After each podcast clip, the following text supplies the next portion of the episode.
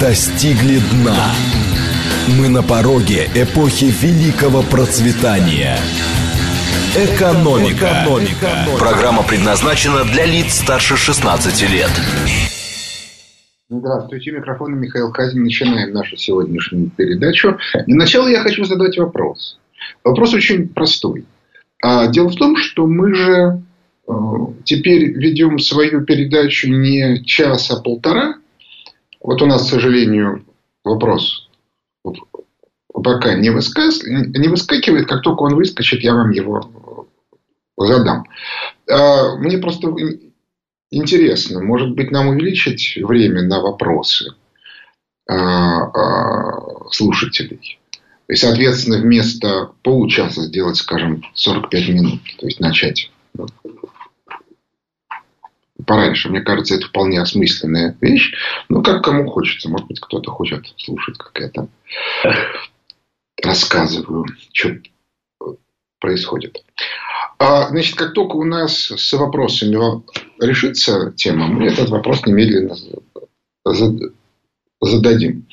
А у меня был еще один вопрос, но, может быть, мы его действительно отнесем на потом, потому что сначала хотелось бы сказать несколько слов. Я тут высказал а, на последнем заседании клуба э, улицы Правды одно утверждение, которое у некоторых вызвало, ну, собственно, у многих вызвало вопрос. Утверждение следующее. Что из всех на сегодня мировых лидеров, которые на что-то там претендуют, я напоминаю, что есть лидеры, которые ни на что не претендуют. Вот, например, э, у Зеленского вряд ли есть образ будущего. Но, во всяком случае, для страны. То есть, для самого себя у него, может быть, и есть. Хотя и тут уже есть вопросы. А вот есть ли у него образ будущего для страны, у меня такое ощущение, что нет. А так вот, я сказал о том, что из всех потенциальных лидеров образ будущего есть только у Путина. И мне хотелось бы эту тему максимальным образом развить, потому что мне это представляется принципиально важным. Отметил, отмечу, кстати, что высказывание Путина по поводу того, что а зачем нам нужен образ будущего, когда у нас все есть, это на самом деле не утверждение о том, что нам не нужен образ будущего, сколько утверждение о том, что он на самом деле уже есть. Это, собственно, его содержание его послания. Говорит, у нас... И он этот образ будущего написал. И как бы этот образ будущего связан с понятием большой семьи. Я про это уже рассказывал несколько раз. Но а, я поэтому не, не буду на этом а, заострять внимание. То есть, это абсолютно консервативный, нелиберальный образ. Как вы сами понимаете, большая семья не, не может существовать без своего дома, дом, понимаемый в широком смысле этого слова. И по этой причине вся современная либеральная модель, когда у человека нету собственности, нету квартиры, нету дома, нету машины а, и нету семьи в таком консервативном понимании этого слова, традиционном, это, это не наш образ будущего. То есть, тут Путин сказал все четко, внятно и понятно. И а я как бы в этом, в этом месте не могу с ним не согласиться, потому что логика, а зачем вам квартира, когда ее можно снимать, и зачем вам машина, когда, соответственно, можно, есть там каршеринг, есть аренда и все остальное, это логика, рассчитанная на нищебродов. Понимаете, смысл же вот какой. Э, всегда считалось, что человек должен получать зарплату которая позволяет ему обеспечить необходимые потребности. Если а, а, дом – это необходимая потребность, значит, либо он должен получать этот дом от государства, как это было в СССР, либо он должен получать деньги достаточно для того, чтобы дом купить. Если у работодателей нет желания давать людям деньги, то самый простой способ – это резко снизить его потребность. Ну, типа, а зачем тебе автомобиль? Ты же его используешь два раза в неделю. Ну, вот и замечательно. Вот и бери его в аренду. При том, что при этом резко уменьшается мобильность, при том, что еще там целая куча проблем. А каршеринг. Замечательно, можешь в любую секунду выйти из дома, сесть в каршеринговый автомобиль и поехать. При этом сколько у нас уже историй, когда человек садится в каршеринговый автомобиль, он через пять минут ломается. Мы же не знаем, в какой автомобиль мы сели, кто на нем ездил до того, а самое главное, кто с ним до того работал. И на него наваливается совершенно колоссальное количество разных исков и претензий. И отдайте себе отчет. Наш человек, у которого нет ни собственности, ни как бы, капитала, ни, соответственно, возможности как-то использовать социальные технологии, в этой ситуации является жертвой.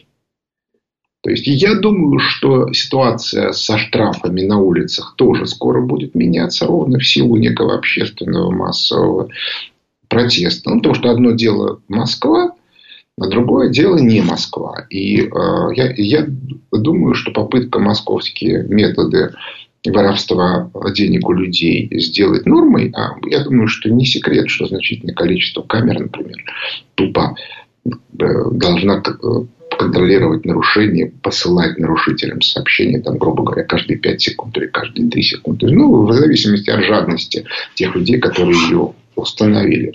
Я думаю, что эта ситуация рано или поздно всплывет, и как бы и проблемы с этим будут очень основательны. Вот. Ну, а за пределами мы уже знаем, что, как бы, что посмотрите на Францию, где камеры сбивали Будем продолжать пока. Надевали на них пакеты и занимались разными другими безобразиями. А и эта ситуация, она достаточно часто. По этой причине, в общем, можно сказать, что либеральные методы управления социумом, они, конечно, хороши для владельцев этих этих инструментов. Но довольно быстро выясняется, что они могут и не работать. Особенно если уровень жизни социума падает. Отметим, что во всякого рода э, э, спорных кварталах, э, скажем, в тех же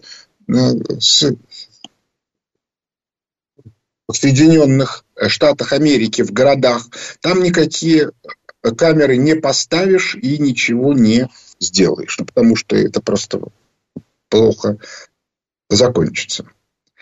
А видеокамеру я сейчас включу через несколько секунд. Так вот, а, мы, если говорить о российском образе будущего, то этот образ будущего, а, который сказал нам Путин, он абсолютно консервативно. Отмечу, что этот образ будущего не проработан. То есть у него, а, с ним еще нужно очень много работать, и ключевой элемент этой э, работы – это а, ключевой элемент этой работы – это экономическая модель. И ключевой элемент этой работы – это экономическая модель. Без экономической модели сделать а, образ будущего, сделать устойчивый образ жизни практически невозможно. А если мы посмотрим а, на то, что происходит в мире с другими странами, то мы увидим, что картина совершенно другая. В лучшем случае есть тактическая модель, в худшем непонятно, что есть вообще. Ну, типичный совершенно пример. Давайте ну, просто пройдемся по основным странам. Китай. В Китае, я про это много рассказывал, а, внутренние дотации 25% от ВВП. Обращаю внимание, в нашей стране деньги выводятся инвестиционные, в Соединенных, э, в Китае они вбрасываются в экономику, как и в Соединенных Штатах Америки, где, где тоже 25%. Механизм вбросов другой, об этом я скажу чуть-чуть позже. В чем проблема Китая? Если у вас а, внутренние дотации 25% от ВВП, то как только исчезают внешние рынки и, и возможность стерилизации избыточной денежной массы, а сегодня она стерилизуется, и про это я тоже много рассказывал через вывод а,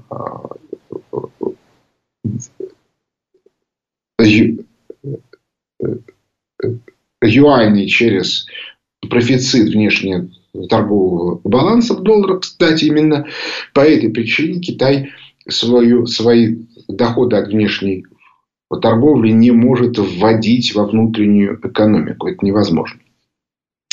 А начинается спад, причем спад ВВП примерно в два раза больше, чем объем дотаций. То есть спад ВВП будет примерно в два раза. А ВВП Китая на сегодня 16 триллионов будет, соответственно, минус 8. Это не просто много, это очень много. Это больше, чем сегодняшний российский э, ВВП. Ну, в пару раз. Не, не в четыре раза, конечно, как нас учит официальная статистика, но в пару раз.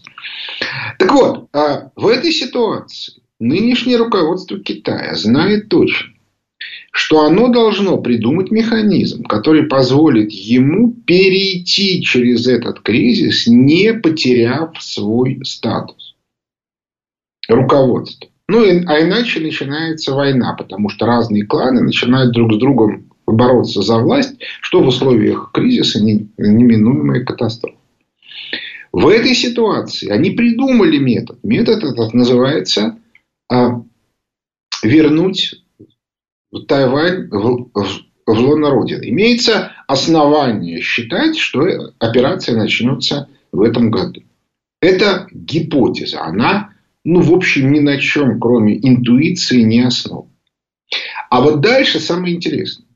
Если руководство, ну, Си, Си Цзиньпин и его команда, руководство Китая вернет Тайвань в лоно Родины, то в этом случае у него, ну, как бы, перед народом все отлично, потому что за возвращение Тайваня в лоно Родины народ руководству простит практически все. Более того, можно будет падение уровня жизни свалить на это возвращение. То есть сказать, что это месть Запада за то, что э, Китай взял то, что ему принадлежит. Но дальше возникает принципиальный вопрос. А как после этого поднимать экономику? На этот вопрос у Китая ответа нет. Китай строил вот это вот среднезажиточное общество. Он его, по его словам, построил. Ну, мы не будем сейчас влезать в детали, разбираться с китайской статистикой и так далее. Но народ-то сейчас снова попадет в нищету. Причем, более того, в нищету попадет значительная часть созданного за последние 20 лет среднего класса. И этот средний класс будет сильно недоволен. Да, кое-где, я думаю, в некоторых провинциях дело дойдет до бунтов, но поскольку в целом общество поддержит возвращение Тайваня, то по этой причине эти бунты удастся подавить. Но дальше что? Что делать дальше? И вот на этот вопрос никакого внятного ответа нет. Что и означает, что у руководства Китая стратегического образа будущего нет. Есть тактика, которая состоит в том, что надо возвращать Тайвань пропагандистски сваливать падение уровня жизни на происки Запада за возвращение Тайваня. И это получится. А дальше, когда кризис закончится и выйдет на плато китайская экономика на уровне примерно в два раза ниже нынешнего, надо что-то делать и непонятно что. По вполне понятной причине. Потому что нету бедного сельского населения. Да, конечно, есть обедневший средний класс, но беда состоит в том, что обедневший средний класс – это довольно специфические люди, у которых довольно специфическая психология. Они себя чувствуют обиженными, они будут требовать возврата своего уровня жизни, и это значит, что работать за копейки они не будут. А создавать китайское чудо без наличия большого количества людей, которые работают бесплатно, совершенно невозможно. Ну, почти бесплатно. К слову сказать, а Китай фактически уже исчерпал свой ресурс ну, почти бесплатной рабочей силы в рамках аграрно-индустриального перехода. Это именно та причина, по которой мы не можем повторить индустриализацию 30-х годов по тем рецептам, которые были, которые были тогда. Вот книжка «Галушка» «Кристалл роста», она очень интересная, она очень много скрывает вещей позабытых, но при этом она абсолютно не учитывает одного очень простого обстоятельства, а именно, что невозможно, невозможно э, повторить сегодня ту механику, потому что нету вот этой вот бездонной бочки сельского населения, очень бедного, которое готово на все, чтобы из деревни удрать. Это, кстати, очень многие наши деревенщики, которые помнят деревню 60-х, 70-х годов, которые вкладывали колоссальные деньги, и совершенно не помнят ту деревню, которая была в 30-е годы абсолютно нищую, беспросветную. Ну, почитайте воспоминания тех наших людей, которые делали карьеру из деревни вышли. Как, например, жила, жила семья будущего маршала Жукова. Ну и так далее и тому подобное. Так вот, а, а, мы не можем повторить сталинский опыт. Это не значит, что нет другого механизма индустриализации. Он есть. Но нужно понимать, что вот этот вариант впрямую не проходит. А вот, к слову сказать, а я, если посмотреть, я сейчас э, дописываю вместе с Сергеем Щегловым, он, к сожалению, заболел, поэтому, может быть, процесс замедлится. Э, новую редакцию воспоминаний э, э, «Лестницы в небо». И там описаны дискуссии, которые происходили в руководстве СССР в 27-28 годах.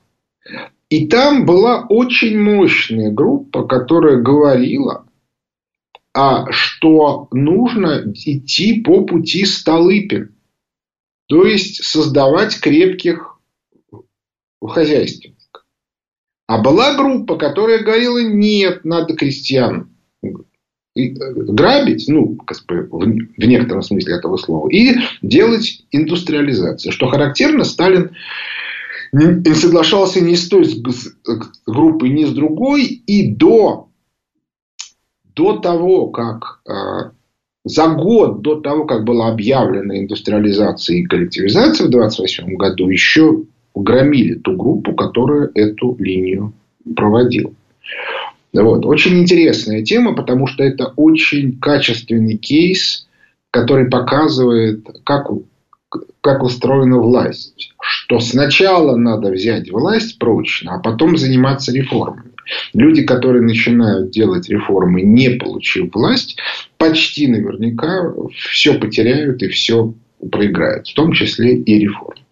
Ну так вот, значит, а у Китая проблемы, но у них, по крайней мере, имеется тактический механизм. У них есть 5 лет. Теперь давайте смотреть, что есть на Западе. Мы сейчас не будем говорить про Японию, потому что Япония не является самостоятельной страной. В том смысле, что у нее нет самостоятельного сценария. Она к кому-то присоединится. Мне кажется, что наиболее вероятно, что она присоединится к Э, России к Евразийскому Союзу не в смысле, что Япония станет частью России, а в смысле, что это будет одна система разделения труда. Но это гипотеза. А вот теперь давайте смотреть на Запад. Значит, кто у нас там есть? У нас есть, грубо говоря, четыре страны, которые претендуют на некоторую самость. Это Германия, Франция, Великобритания и Соединенные Штаты Америки. Начнем мы э, со, со стран, которые в общем, которым грозит опущение, то есть переход в низшую лигу. Первый из них это Франция. Отметим, что Франция уже ушла после поражения в 1940 году от Германии и спас ее Сталин, который вытащил Францию именно для того, чтобы разбить англосаксонское единство среди союзников в 1945 году. Есть даже по этому поводу известный анекдот, что фельдмаршал Кейтель, когда подписывал капитуляцию, обратившись там, не, не то к Жукову, не то еще к кому-то, спросил, показывая на французов, а эти тоже нас победили. Но мы сейчас не будем про, про это. Важно, что у Франции Францию опускают. Мы это видим. Ей отказали в крупных контрактах, причем сразу несколько стран. И Австралия, и Швейцария, и, по-моему, Польша, которая не стала закупать французские вертолеты. А, или, или что-то там еще. И это создает для, вне всякого сомнения, это создает для Франции очень большие проблемы. Почему?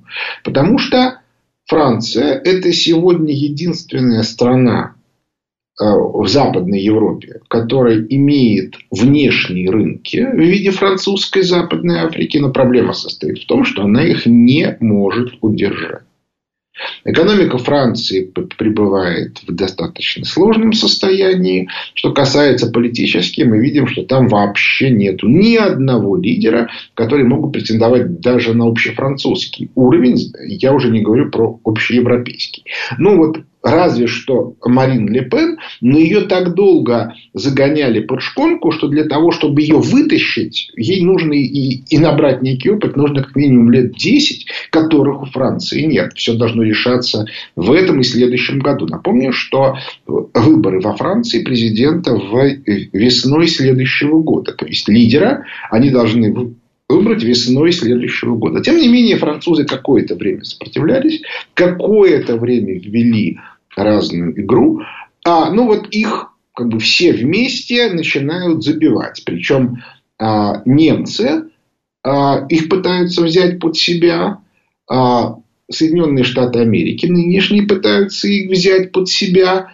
А, к слову, нужно сказать еще одну вещь. Значит, я, мы, э, фонд экономических исследований Михаила Хазина в, а, в ноябре, 13-14 ноября проводим большой семинар в Дубае. Ну, по аналогии с тем, который мы провели прямо перед э, карантином, в котором я как раз буду рассказывать о вещах политических. Поэтому я сейчас не буду рассказывать ни про то, как разные глобальные проекты конкурируют в разных странах, ни как бы как это отражается в текущей жизни. Но вот если есть желающие, которым это интересно, то обращайтесь. У меня в телеграм-канале есть, соответственно, закрепленное сообщение, в котором это все написано. Так вот, значит, в этой ситуации Франция не может. Уже понятно, что она не тянет.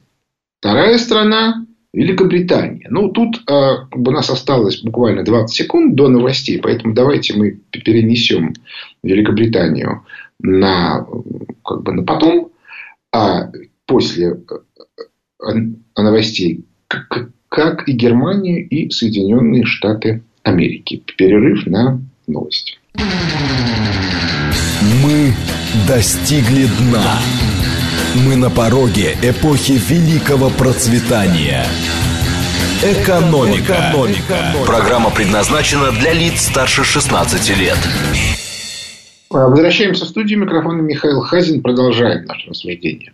Значит, Францию выбили.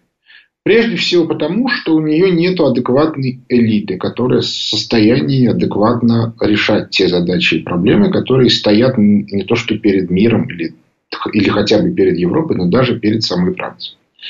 Теперь э, Британия. С Великобританией очень много проблем. Ну, во-первых, выход Великобритании э, из Евросоюза, так называемый Брекзит, связан был с тем, что всем было абсолютно очевидно, если Великобритания остается в составе Евросоюза, то она ложится под Берлин. Ну, просто потому, что экономически это несоизмеримые величины, что бы там все ни говорили.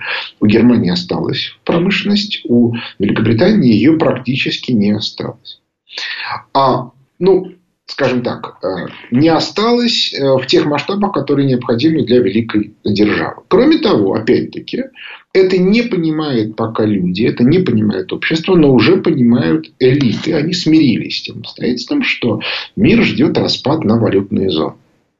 Ну, как бы с чувством глубокого удовлетворения можно отметить, что первыми именно мы написали про концепцию валютных зон в книжке 2003 года «Закат империи доллара и конец Пакс Американо». А, но также, опять-таки, с чувством глубокого удовлетворения отметим, что до сих пор в мировой экономике нету а, школ научных, которые бы подошли даже к нашему уровню 2003 года. Их просто нет. То есть в этом смысле российская наука, ну, правда, не, неофициальная, опережает мировую, ну, как минимум, на два десятка лет, что на самом деле выдающийся результат. В прежние времена бы сказали, опережает навсегда. Но мы все прекрасно понимаем, что это навсегда, это чушь собачья, потому что яркие люди в состоянии преодолевать такого рода разрывы очень быстро. Беда состоит в том, что современная западная экономическая наука, она наглухо заблокирована для таких людей. Вся система образования, система внутренних отношений в рамках научных коллективов выстроена так, что человек, который предлагает что-то альтернативное тому, что высказывают гуру, они как бы эти люди ликвидируются очень быстро. Собственно, мы, мы это очень хорошо знаем, потому что, скажем, тех людей, которые высказывали альтернативные экономические взгляды в России, тоже ликвидировали очень основательно. И, к слову сказать, э, никакого э, даже относительно э, близкого к государству финансирования никто из нас не имеет до сих пор. То есть мы живем исключительно на частном финансировании. Именно по этой причине я все время и призываю и покупать обзоры фонда Хазина, и, соответственно, ездить на семинары, потому что а, именно за счет этих денег и финансируется то развитие экономической науки и нашей, и мировой, которое позволяет России сегодня находиться на передовых позициях. А, так вот, Э, если распад мира на валютные зоны, то, то тогда у Великобритании должна быть валютная зона. А какая у нее может быть валютная зона? Те страны, которые считались английскими колониями, ну, во-первых, в них не так много населения, Австралия, Канада и так далее. Ну, хорошо, ну, пускай бы они бы насобирали. Но и Канада, и Австралия находятся под контролем Соединенных Штатов Америки. И Соединенные Штаты Америки совершенно не против, чтобы Великобритания находилась в том же статусе, что и Австралия. То есть вот это они возражать совершенно не собираются. И пресловутая э, вот это вот новый военный союз Соединенные Штаты Америки, Великобритания, Австралия, это не союз а, а 3 плюс 0 или даже 2 плюс один, где два это США Великобритания, а один это значит, Австралия, вспомогательный элемент. Нет, это э, союз один плюс два, где есть США и есть два вспомогательных элемента, Австралия и Великобритания. И они это прекрасно понимают. Им, нуж, им нужны рынки сбыта. Единственный рынок сбыта, который под рукой сегодня, в том смысле, что его можно взять, это Западная Европа, обращаю внимание, не, Восточная Европа, как сегодня у, у Германии, у которой рынок весь Евросоюз, а именно Западная Европа. Плюс французская Западная Африка. Плюс к этому надо еще добавить, что французская Западная Африка стремительно сокращается, потому что а, и местные африканские элиты этих стран, и внешние игроки очень активно туда лезут. Но я напоминаю, что Центральная Африканская Республика уже признана, что она находится под Россией.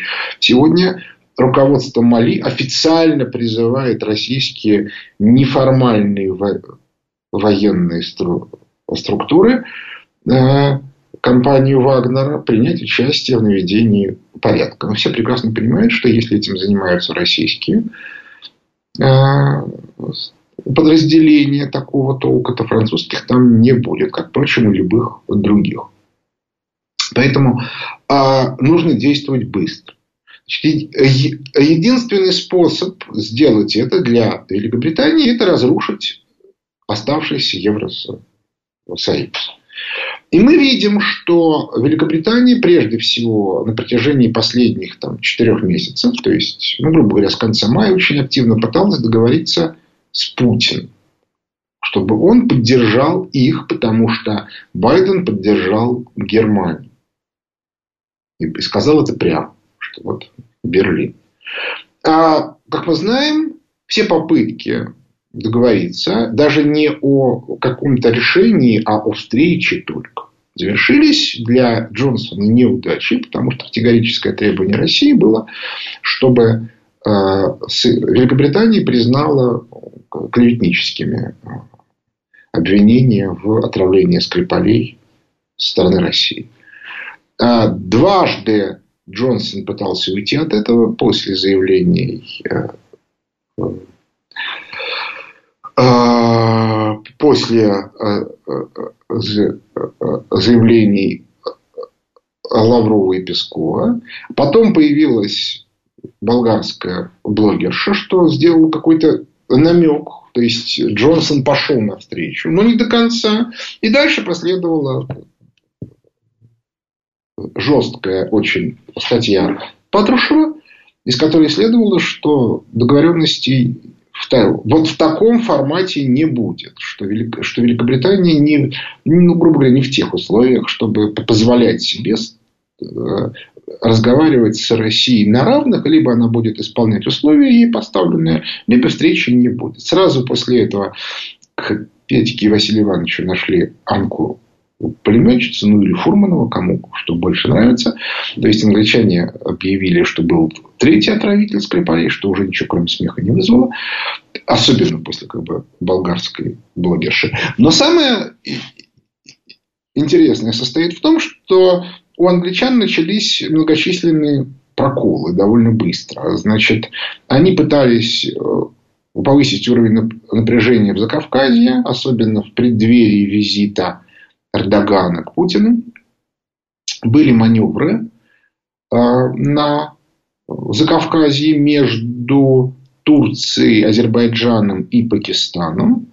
Но у Пакистана сейчас сложное положение, поскольку пуштуны вместе с э, талибом, с талибаном хотят сделать пуштунию, то есть развалить Пакистан, э, который им совершенно не интересен.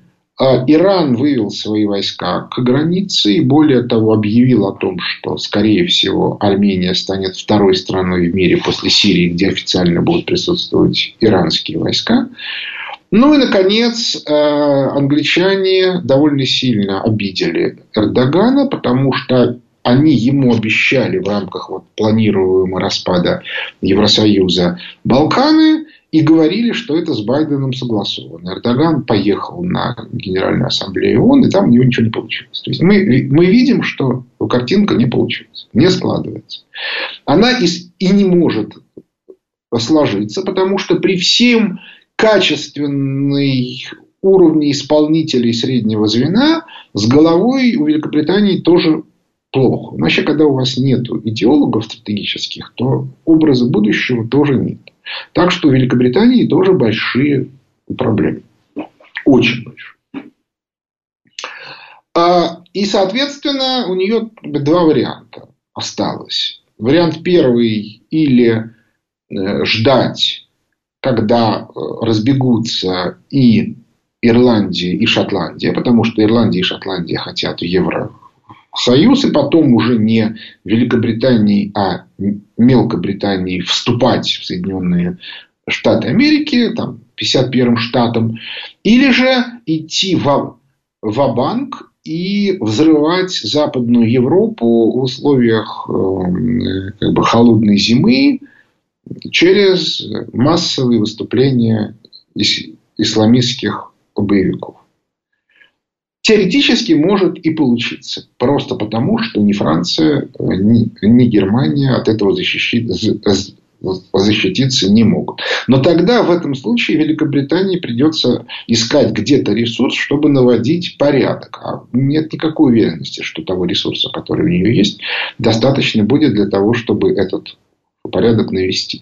То есть, иными словами, мы видим, что никакого образа будущего у Великобритании нет и быть не может, потому что нету под него ресурса, а есть только на, набор тактических элементов, причем в сложном очень состоянии, потому что совершенно не очевидно, что эти элементы каждый по отдельности принесут успех. То есть, может быть, что-то и получится, ну, например, взорвать Западную Европу.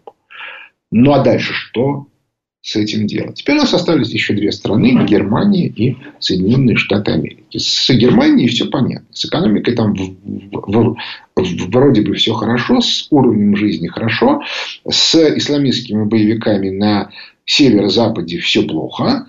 на востоке в бывшей ГДР, в Пруссии, вроде ничего, и, соответственно, вроде ничего на, на, на юге в Баварии. Но все вместе достаточно спорно. Но самое главное, а, Германия – это страна экспорта. Она не готова к резкому сокращению спроса. А спрос резко сократится и по причине кризиса, ну, примерно в два раза так же, как, как и в Китае. И он сократится по причине начала распада Евросоюза. Начнутся разного рода логистические проблемы. И вот что делать в этой ситуации? Никакого решения нет. В Германии нету ни одного политика, который бы мог предъявить какие-то идеи.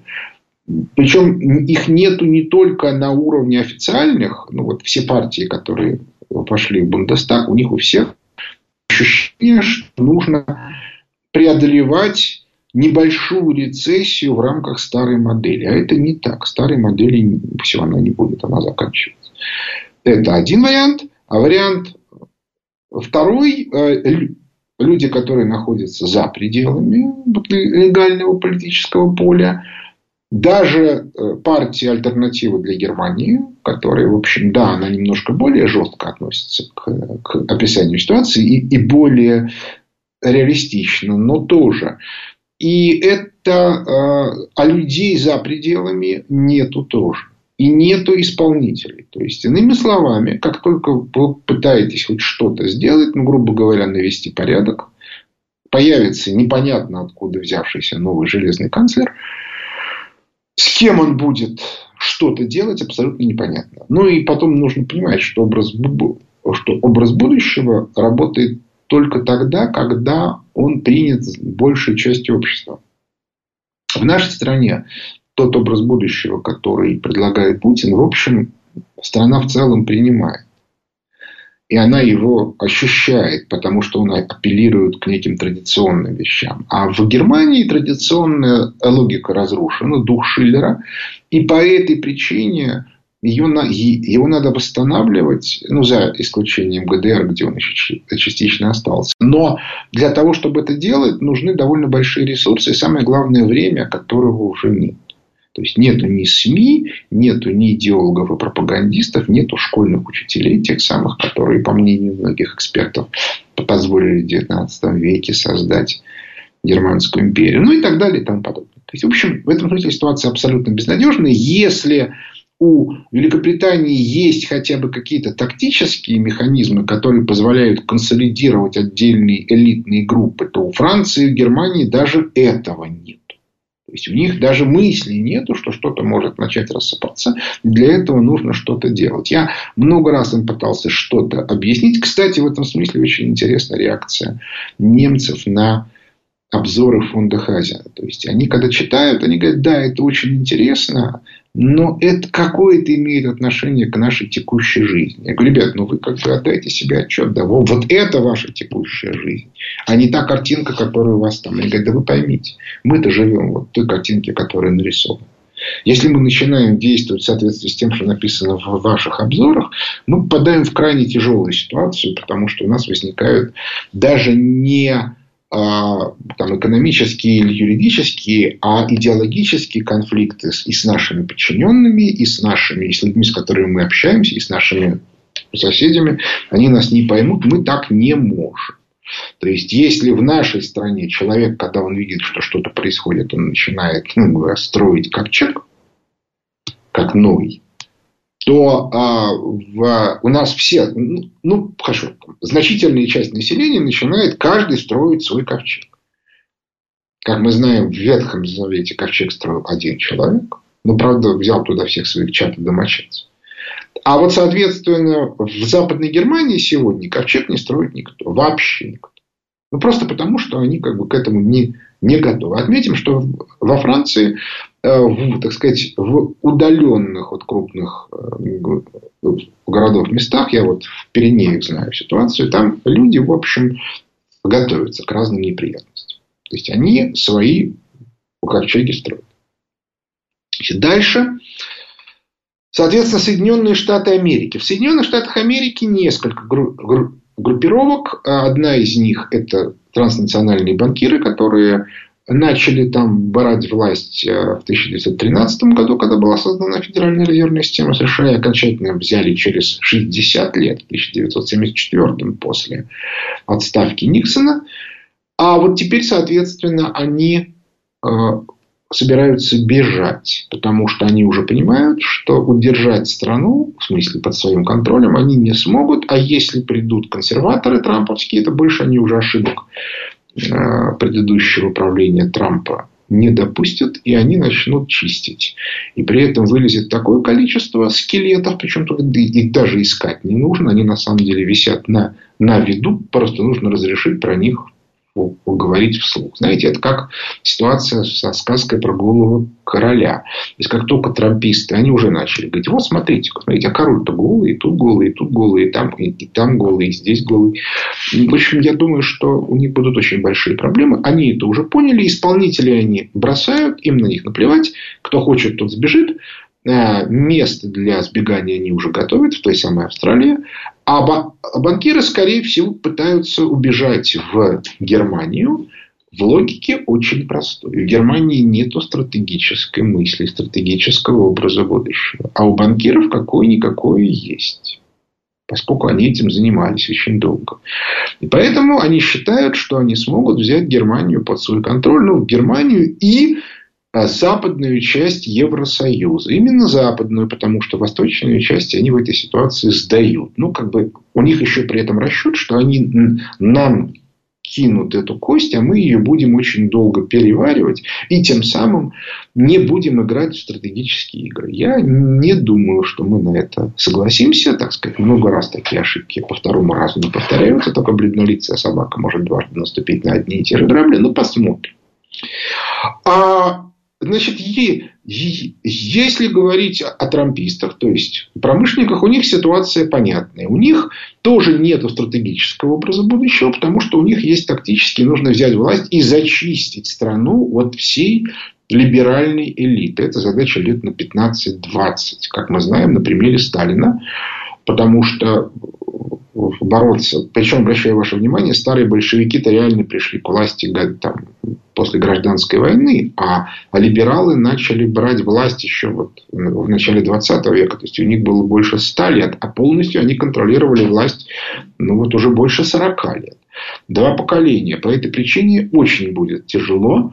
Я думаю, что лет 15-20 это займет, при том, что никакой стратегической перспективы у промышленников нет, они, ее, ее не видно. Но, тем не менее, они пока пытаются выстроить ту модель, которая была, ну, условно говоря, в 50-е годы. То есть, берем то, что, что сможем сохранить, Канаду, Мексику, Австралию, там, может быть, часть, может быть, и всю Латинскую Америку, как получится с Бразилией, это пока непонятно. А, и, соответственно, начинаем заниматься там вычищением всей либеральной шушеры и восстановлением реального сектора. Дальше будем посмотреть. А дальше попробуем как бы, решать все проблемы уже другим способом. Я, кстати, напоминаю, что захват мира после Второй мировой войны осуществляли уже финансисты своими инструментами. То есть управляли этим еще консерваторы, и Рузвельт, и Эйзенхауэр, и Кеннеди, и Никсон были еще консерваторами. То есть из старых а, американских элит. Но инструменты были уже финансовые. Именно по этой причине так легко получилось у банкиров в 1974 году взять власть. Они готовили кадры. То есть уже полностью все было подготовлено. Кстати, в этом смысле у нас тоже будут большие проблемы, несмотря на образ будущего, потому что подготовки кадров под этот образ будущего нету целенаправленного будет большая проблема. Либералов придется чистить, а кого ставить на их место? Людей, которых учили либералы ставить нельзя, значит, придется брать, как это было в, конце 20-х, начале 30-х, от Сахи. Людей их э, экстренно очень быстро готовить в расчете на то, что окажется какой-нибудь, что окажется достаточно количество ярких гениев под рукой. Это достаточно сложная штука. Вот. И таким образом мы, мы видим замечательную картинку, что да, единственное, у кого имеется стратегический образ будущего, это цифровики. У них все понятно. У них образ будущего цифровой концлагерь. Они его четко видят, они его четко строят. И они, они, правда, пока не взяли власть, но если Байден уйдет по состоянию здоровья и придет Камала Харрис, то будут проблемы. А у всех остальных, поскольку цифровики, у них будет примерно там, три года на то, чтобы много чего сделать. Но тут есть другая проблема. Дело в том, что цифровая модель, она при нынешнем состоянии общества не, нереализуема. Я про это много рассказывал, но главная причина состоит в том, что любой программист, когда пишет программу, всегда оставляет в ней закладки для того, чтобы самому туда войти. То есть, может быть, конечно, тут имеет смысл э, э, работать так, как часто пишут в разных псевдоисторических байках, что типа султану или царю или королю настолько понравился храм или крепость или еще чего-то, что он велел или казнить, или ослепить архитекторов. Но в реальности любой нормальный царь или король, как только ему что-то нравится, он немедленно говорит, а теперь давайте-ка вот в этом вот месте повторить. Поэтому я в такое не верю. Но вот как бороться Понимаете, когда вы сами не в состоянии контролировать ваши инструменты, а люди, которые как бы цифровики, которые рулят, они не контролируют те программы, которые пишут программисты. И потому что они уже разучились, и потому что это достаточно сложно. И потому что времени у них на это нет. Ну и, по, и систему контроля сделать практически невозможно, потому что, э, опять-таки, у контролеров свои имеются проблемы. И для того, чтобы контролер разобрался, надо, чтобы он был по квалификации не ниже, чем тот программист, который пишет. А, ну, общем, короче говоря, я даже не буду в это влезать, это, в общем, все более-менее понятно. И таким образом мы видим замечательную картинку, что образа будущего нет ни у кого. И по этой причине кризис будет очень тяжелым, за, еще раз повторю, одним исключением, за исключением России, у которой есть и потенциал к росту, потому что у нас недоинвестированная экономика, и есть образ будущего, и вопрос состоит только в том, чтобы это реально реализовать. Вот это вот задача, которую нужно сегодня решать. Перерыв на новости.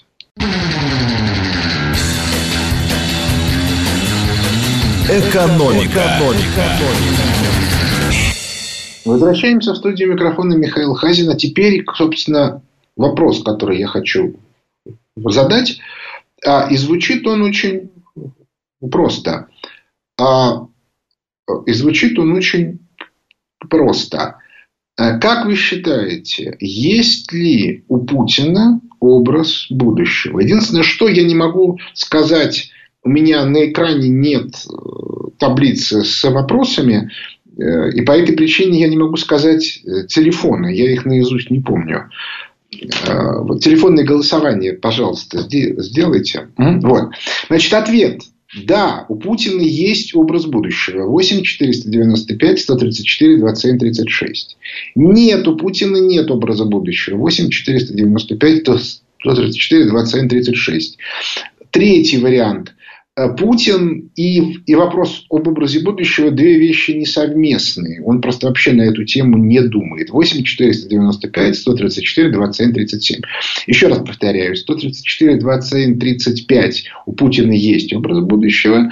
134, 27, 36 у Путина нет образа будущего. И 134, 21, 37 – это некорректный вопрос, ответа на который нет.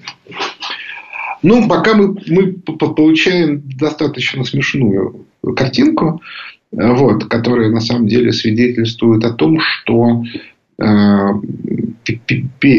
пиар президента работает не совсем правильно, чтобы не сказать совсем неправильно, поскольку именно по столь принципиальному вопросу мы видим, что количество отрицательных голосов превышает количество положительных. Сейчас правда, вроде бы ситуация стала, стала постепенно меняться. Значит, э, я пока напомню, что э, есть, э, соответственно, продукты Фонда экономических исследований Михаила Хазина 13-14 ноября в, в, в Дубае состоится политический семинар. А, и желающие могут прочитать на нем в моем телеграм-канале. Там закреплено наверху сообщение, хотя мы будем и в других местах об этом э, писать. А второе, это, соответственно, текущая макроэкономическая ситуация. Это обзоры фонда, обзоры фонда Хазина. И желающие могут его, могут их читать. Значит, у нас пока продолжается изменение, что достаточно редко. Обычно, когда задаются вопросы, то буквально в течение первой минуты формируется картинка. Сейчас ну, давайте мы, тем не менее, остановим, потому что уже более-менее картинка ясна.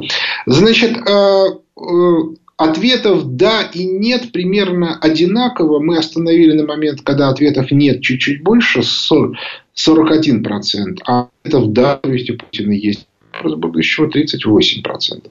И где-то примерно 21% говорит, что они не знают. Но вот еще раз повторю, это мое глубокое убеждение. Оно означает, что те люди, которые формируют образ Путина, они в, в, в общем в этом месте активно не дорабатывают. Потому что люди, которые внимательно следят за ситуацией, они не, не могут не отметить, что образ будущего Путина есть. А, ну, а теперь мы переходим к ответам на вопросы слушателей. Здравствуйте. А, здравствуйте, Михаил. Вайс. Ну, на самом деле, я думаю, и биологически, и физически Путин еще заряжен лет на 12, потому что он моложе выглядит гораздо такого персонажа, как Шнуров, который родился больше, чем на 20 лет позже, чем Путин. Вот. А, по поводу вопроса я бы хотел сказать. Вот как вы, вы эрудированный человек, который дает в том числе и политические прогнозы, но в том числе таким экономическим партнерам, как Германия, не кажется ли вам, что к власти пришли независимо от политической принадлежности проамериканские заряженные, пронатовские, э, помолодевшие неоконы в отношении России, в том числе русофобы? Тем более, что давайте не будем э, забывать, что мы уже давно не являемся социалистическим и тем более коммунистическим государством, и коммунисты, и левые, в том числе социал-демократы, которые в первую очередь являются не социалистами, а демократами, в том числе и в Японии коммунисты, гораздо агрессивнее настроены к нам, чем когда бы то ни было. А это все не играет никакой роли. Дело в том, что э, люди, которые сегодня э, э, пришли к власти в Германии, это люди, которые четко совершенно знают, что надо соблюдать правила. А сейчас они соблюдают правила либеральные. А если вы посмотрите на, на общественные взгляды, посмотрите на рейтинг Путина в обществе, в том же немецком, он очень высок. И вообще отношение к России последние годы именно среди людей очень сильно растет. Э, хорошее отношение к России, несмотря на совершенно оголтелую русофобскую пропаганду. Просто потому, что люди уже начинают, перестают на Западе верить своему руководству. То есть, у них э, вылез тот самый феномен, который был при э, позднем СССР. Раз это говорит официальная пропаганда, значит это вранье. Кстати, это очень хорошо видно в тех же самых обзорах фонда Хазина по экономической картинке. Потому что э, в Соединенных Штатах Америки, например, они показывают экономический рост и как бы разный позитив, а при этом уровень экономического доверия все время падает. Но мы, мы это понимаем, я подробно объясняю, где врут в части реальных экономических цифр. Но то, что люди перестали верить власти, это очень интересно. Следующий вопрос. Здравствуйте, Евгений Москва. Скажите, пожалуйста, а вот э, какой в этом смысл, что рейтинг Путина в Германии растет? Ведь у, у Горбачева тоже был высокий рейтинг. Ну, а нам-то что с этого? Нет, вы, вы, вы поймите, в данном конкретном случае я просто описываю общую систему отношений. Дело в том, что э, русофобы, они в основном апеллируют к чему? Россия все делает неправильно, вот и, и посмотрите, что пишут в западной прессе. А наш ответ следующий. Что читать пропагандистскую литературу, в пропагандистской литературе пишут то, что велит начальство. А, а люди думают вот так. Поэтому не, совершенно не исключено, что все мы делаем не совсем так плохо, как э, некоторым кажется. К слову сказать, я на самом деле думаю, что я скажу в следующем передаче, которая будет через неделю, я, я немножко расскажу о том, почему нельзя одновременно решать и внутренние, и внешние проблемы. Вот если вы, вы посмотрите историю СССР, то вы увидите, СССР первое время, ну, еще даже не СССР, а СССР, напомню, это 22 год, декабрь 22 года. 30 а декабря 22 года возникновения СССР. А, соответственно, до этого Коминтерн пытался организовать мировую революцию.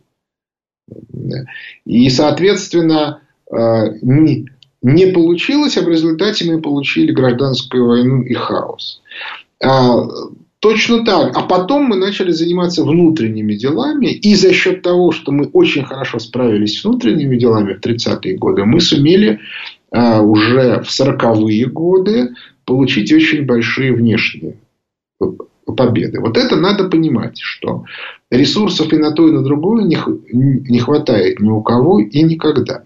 И сегодня мы, мы, мы начали не с внутренней ситуации, а, а с внешней. Кто-то скажет, ага, но тогда же мы проиграли. Это верно, тогда мы проиграли. Но это зависит от сиюсекундной конъюнктуры. Дело в том, что э, сильный мировой кризис происходил в 30-й год.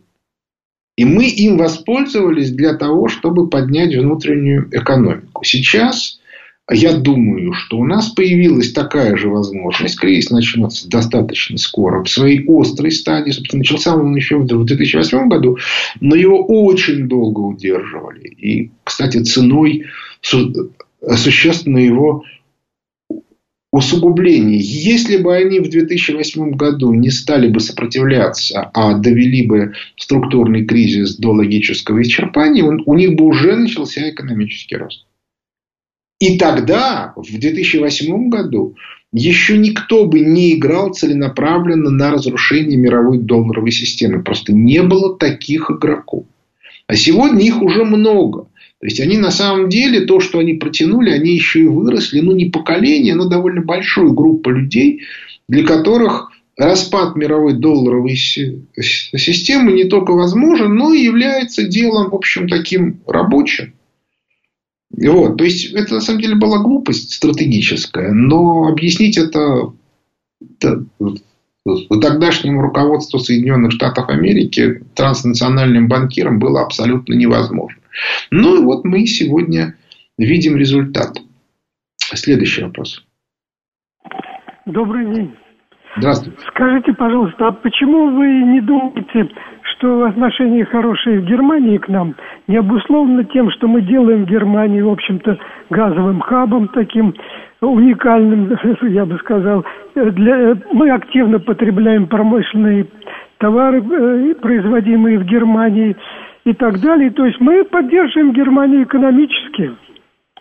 Я вообще не очень понимаю, как бы, какая, тут, какая тут разница, из-за чего. Улучшение отношений, понимаете, в Германии ощущение такое. Мы производим самые лучшие в мире товары, поэтому они должны их покупать. Любить покупателей за это. А что их любить? Они как бы в своих интересах это делают. Попробуют они отказаться, а мы на них тогда будем смотреть. Это не аргумент. Про газ, ну, понимаете, уже сколько времени, уже годы, непрерывно каждый день вся пресса германская пишет о том, что Россия шантажирует Европу, шантажирует Германию, ведет себя безобразно и т.д. и т.п.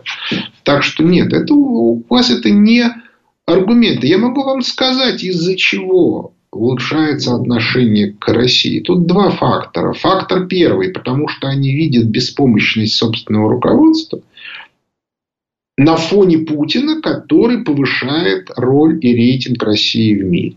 И в их понимании это хорошо и правильно.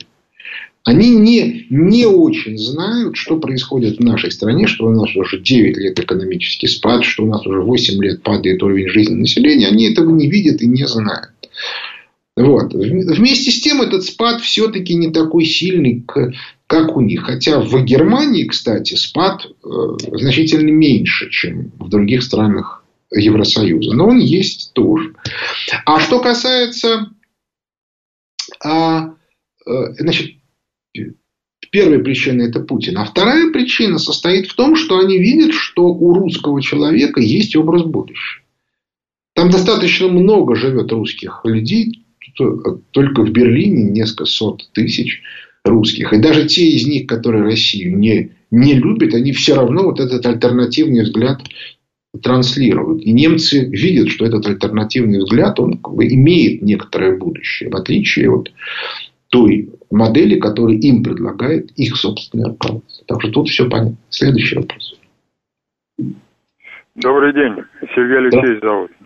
Да, Михаил, если у Путина есть образ будущего, почему он его держит в секрете? А вот показатели будущего мы уже ощущаем. Это вот стремительное вымирание населения, бедность, нищета на 19 миллионов, колоссальное расслоение, падение доходов, о котором вы все время говорите в течение 7 лет. Я уже не говорю про рост цен и рост тарифов. Упадок культуры и нравственности. Это что, все образ будущего?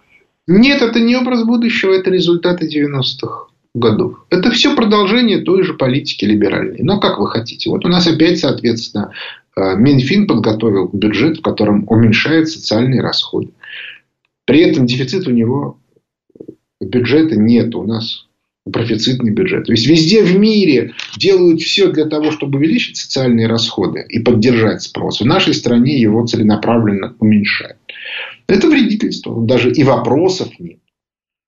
Вот. Но посмотрим, как, как будет развиваться ситуация. Но я могу сказать, что э, вот как раз тот образ будущего, который объясняет Путин, он категорически противоречит этой экономической политике. Более того, то, что Путин его произнес вслух, означает только одно, что либо он будет заканчивать с либеральной экономической политики, ну, для чего прежде всего придется убрать как минимум несколько сот высших финансово-экономических чиновников в России, а может быть и несколько тысяч. Но, правда, не, не больше. Ну, условно говоря, там пару э, тысяч человек с учетом региональных чиновников. Вот. Или же, соответственно, ему придется так или иначе уходить самому. Ну, потому что ту, ту позицию, которую он транслирует в последние месяцы, она несовместима с либеральной экономической политикой внутри страны. Тут никуда не денешься. Следующий вопрос. Алло, здрасте, Михаил Леонидович. Вот да. у меня такой вопрос. В Китае официально завершилась кампания по расследованию и отмене итогов приватизации. Э, восемь лет длилось это. Осуждены пожизненно. И вот в Китае вернули в госсобственность имущество там на триллионы долларов. И даже из-за границы вернули под угрозой расстрела членов семей. Ну, а у нас как все? Ну, вы знаете, как бы расстреливать членов семей как-то у нас считается неправильным. И даже тогда, когда этот инструмент использовался для особо опасных для страны людей, это все равно не приветствовалось. То есть об этом не любили говорить слух. Все-таки культура в Китае совершенно другая, не, не та, что у нас. Напоминаю, Китай – это страна во многом ну, в Китае нет Бога. Вот, а мы все-таки страна православная. Но в, э, в, в общем и целом проблема имеет место. То есть национализировать бессмысленно. Прошло уже столько лет, что нету тех хозяйственных субъектов. Национализировать можно, ну, грубо говоря, недра, которые были незаконно приватизированы. Вот. Причем, как бы, грубо говоря, по тем же ценам, по которым они были приватизированные. Причем с учетом, например, вы, выбытия месторождений. А что касается... Э, ну и потом, как я уже много раз говорил, надо принимать закон о иллюстрациях, потому что бенефициары приватизации по-прежнему являются главными бенефициарами бюджетных потоков. Вот это совершенно недопустимо. Вот. А что касается всего остального, то еще раз повторю, как только мы изменим экономическую политику, у нас очень сильно изменится вся система отношений в стране и, соответственно, очень многие вещи можно будет сделать. Но для этого надо экономическую политику изменить. Причем, если ее не изменить, то нас в условиях этого кризиса ждут очень серьезные проблемы. Следующий вопрос. Здравствуйте, Михаил. Михаил, да. вы в конце предыдущего часа сказали очень важное утверждение, вот я его даже записал и прочитаю. Цифровая модель при нынешнем состоянии общества нереализуема, потому что цифровики не контролируют программы, которые пишут программисты. Там закладки всякие, кстати, порождают, могут породить разные э, нежелательные эффекты. Вот скажите, пожалуйста, какими компетенциями нужно обладать для того, чтобы решить эту задачу, а именно контролировать, так сказать, качество тех программ, которые будут использоваться в цифровой модели. И следует ли учить, то есть вот вы говорите, нереализуемая цифровая модель, но это что, сказать, голову в песок, что ли, закапывать? Не лучше ли, Нет, наоборот, составить сейчас. план для... Нереализуем цифровой концлагерь. То есть, как только вы начинаете использовать цифровые модели для того, чтобы э, влиять на социальную политику, ну, условно, говоря, представьте себе на секундочку, что у вас, мы сейчас в Москве вводим модель э, э, типа Китая. А модель типа Китая устроена так. Ну, я так, для примера, да, очень упрощая.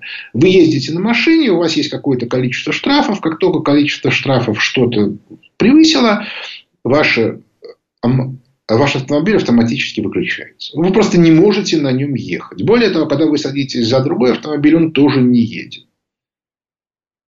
Вот. Или, например, вы не можете улететь на самолете, не можете купить билет на самолет. Ну и, и так далее и тому подобное. Вот э, у, у нас это вызовет немедленное разрушение социальной среды. Начнутся бунты и, и, и прочие разные безобразия. Вот. И это реальная проблема, с которой ничего нельзя сделать. То есть, это, эта проблема не решается. Она, э, ее не, невозможно решить. На, на сегодня. Вот. Вот, поэтому я считаю, что все не так плохо. Значит, а у нас осталось буквально 20 секунд. Э, я напоминаю, что у нас теперь программа полтора часа. И, соответственно, я напоминаю, что макроэкономические обзоры э, фонда Хазина есть, которые можно читать. Я напоминаю про семинар в Дубае, который можно э, посетить 13-14 ноября. Но на этом наше время на сегодня истекло. Микрофоном был Михаил Хазин. Благодарю за внимание. До свидания.